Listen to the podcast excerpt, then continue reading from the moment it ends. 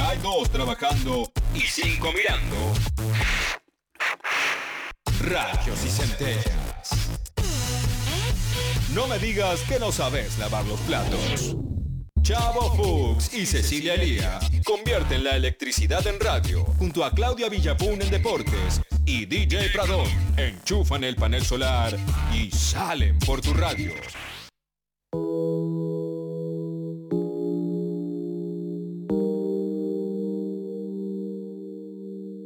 Pasaron varios siglos sin que el hombre descubriera que vivía a su manera el electrón. Estaba en todas partes y no estaba en ningún sitio por aquello de la indeterminación. Vivía desde siempre enamorado de un próximo y pesado nucleón. El electrón con el Jamás nucleón. los vieron juntos en la tierra. Una historia de amor. La luna Están escuchando a La Prohibida en una canción genial que cuenta la historia de lo que es una, para un electrón, eh, vivir. Se aburre por definición. ¿Quién es La Prohibida? Ustedes saben que esta semana se la estamos dedicando a muchos artistas, todos de ellos y ellos españoles. Porque sí, ¿no? No tiene ninguna particular razón. Y hoy llegamos a ella, a la prohibida, el personaje artístico creado por Luis Herrero Cortés en los 80s.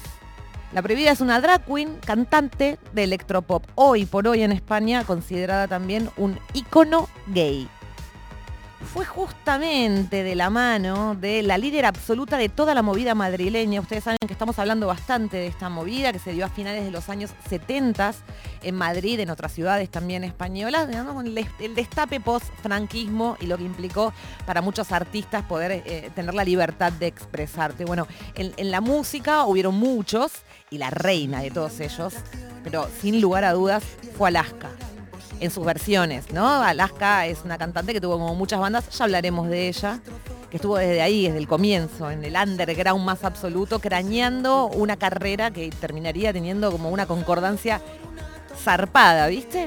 Hoy es una diva total de la música eh, pop española Alaska y fue de su mano que la prohibida empezó a convertirse en lo que también ella es hoy, que es una como referente. Pero bueno, digamos que ya en los 80s no la conocía Alaska todavía, era Luis Herrero, la prohibida, y para financiar sus estudios trabajaba de stripper y también animando algunas fiestas eh, en varios países de Europa.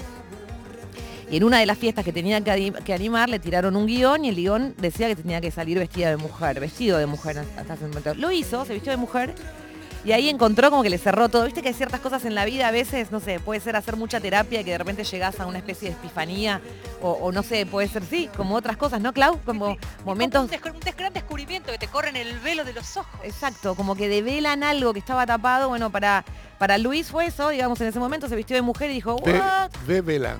Sí, develar, de, de- de sacar, de correr el velo de algo que permanecía como, como tapado.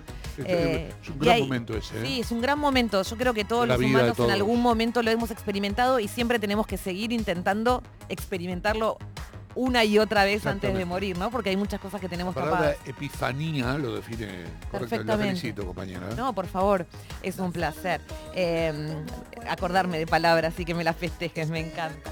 Le pasó eso a Una Luis. especie de tuvo- festejante. Sí, sí, me encanta el festejo. Que la festejo es fiesta. Y estamos hablando de fiestas también, digamos, porque había mucha fiesta en el mundo eh, de la prohibida. Bueno, ahí fue cuando nació, cuando en- encontró como su alter ego, básicamente. Se fue a Italia, eran los 80 todavía, con un novio, vivió bastante tiempo ahí, se separó y volvió a Madrid. Era Madrid y Madrid de los 90. Y ahí fue que la conoce Alaska. Ahí Alaska la elige para promocionar un disco de Fangoria y luego se la llevó de gira y la, hizo oficialmente colaboradora de Fangoria a la prohibida. De hecho, en el último, en el anteúltimo disco de Fangoria hay una canción de la prohibida. Se relacionó ella profesional y sentimentalmente con Luis Meguilés, que era un músico, productor, que fue parte de esa movida madrileña, andaba con Almodóvar ahí, ¿viste? Porque Almodóvar en esos ochentas, aparte de empezar a iniciar filmando, también tenía una banda. Y bueno, y fue con Miguel que comienza a cantar y a editar simples. Tiene cinco discos editados ya.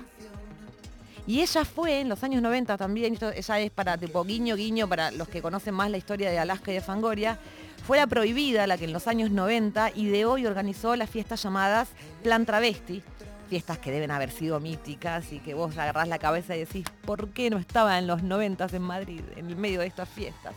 Se la pasarían bastante bien. Vamos a escuchar una canción de, de La Prohibida que se llama Eres tan travesti, una canción hermosa. Yo no, sé, presten atención a la letra, porque lo que tienen muchas de estas bandas españolas particularmente, aparte que nosotros compartimos el idioma, el idioma, entonces podemos comprender perfecto lo que están diciendo, lo tiene Alaska y lo tienen otros, son la lección hermosa de palabras para describir situaciones, como, no sé, estar enamorado y decir ríes e incendias el mar, ¿no? Es hermoso, entre muchas otras hermosas metáforas que tiene esta canción. Eres tanta bestia Muchos de ustedes la conocerán, la conocerán a la prohibida, muchos no. Nada, maquinitas. No importa si cantas bien, si cantas mal, esto es una pieza de arte.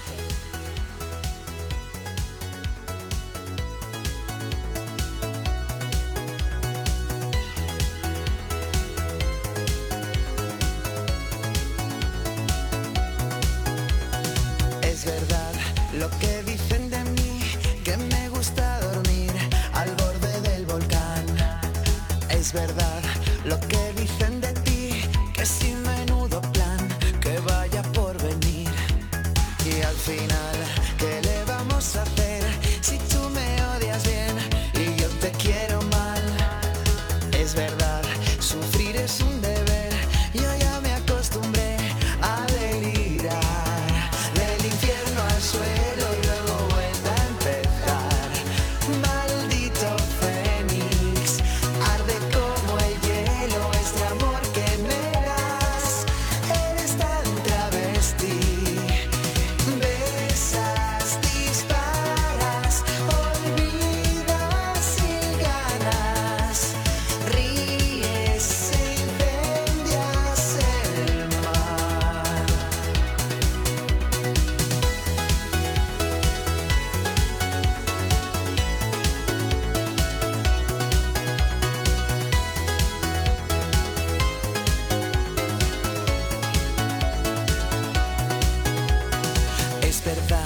lo que dicen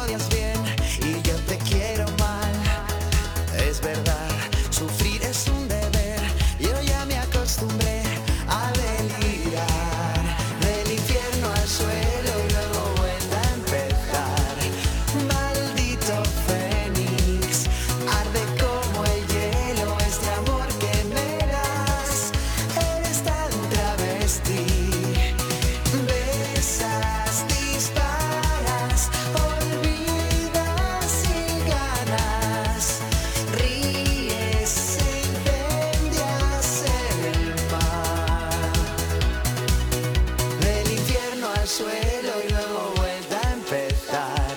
Maldito fénix, arde La prohibida, sin discográfica ni representantes, ni nadie por detrás. Lleva años de giras ininterrumpidas por toda Europa. Ha venido a la Argentina, ha estado en otros países de Latinoamérica.